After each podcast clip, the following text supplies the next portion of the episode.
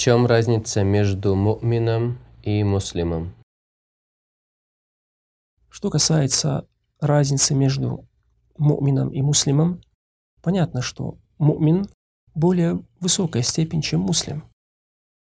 Потому как каждый мумин является муслимом. Но не каждый муслим является мумином в его совершенном виде. Понятно, что каждый мусульманин имеет веру, имеет иман, основу веры. Но его не называют мумином, если он и достиг полноты веры.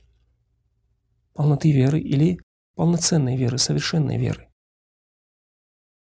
إنما المؤمنون الذين إذا ذكر الله وجلت قلوبهم وإذا تليت عليهم آياته زادتهم إيمانا وعلى ربهم يتوكلون Верующие – это только те, чьи сердца страшатся.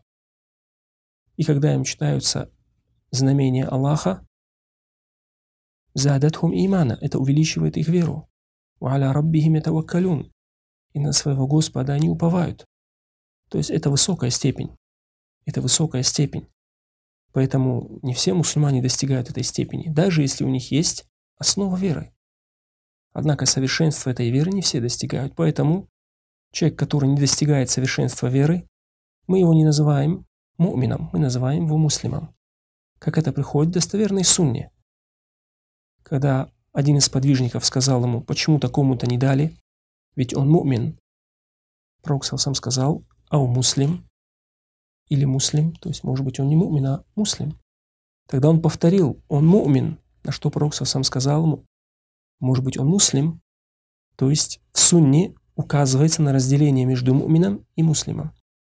И даже в Коране есть разделение между мумином и муслимом. وقالت الأعراب آمنا Сказали бедуины, мы уверовали. قل لم تؤمنوا ولكن قولوا أسلمنا ولما يدخل الإيمان في قلوبكم Скажи, вы не уверовали, однако вы лишь покорились, то есть вы приняли ислам. ولما يدخل الإيمان في قلوبكم Но еще пока вера не вошла в ваши сердца. То есть она войдет, если вы будете подчиняться Аллаху Субхану Таля, слушаться Его велений, остерегаться запретов, вы придете к этой вере, но сегодня вы еще не дошли до этого.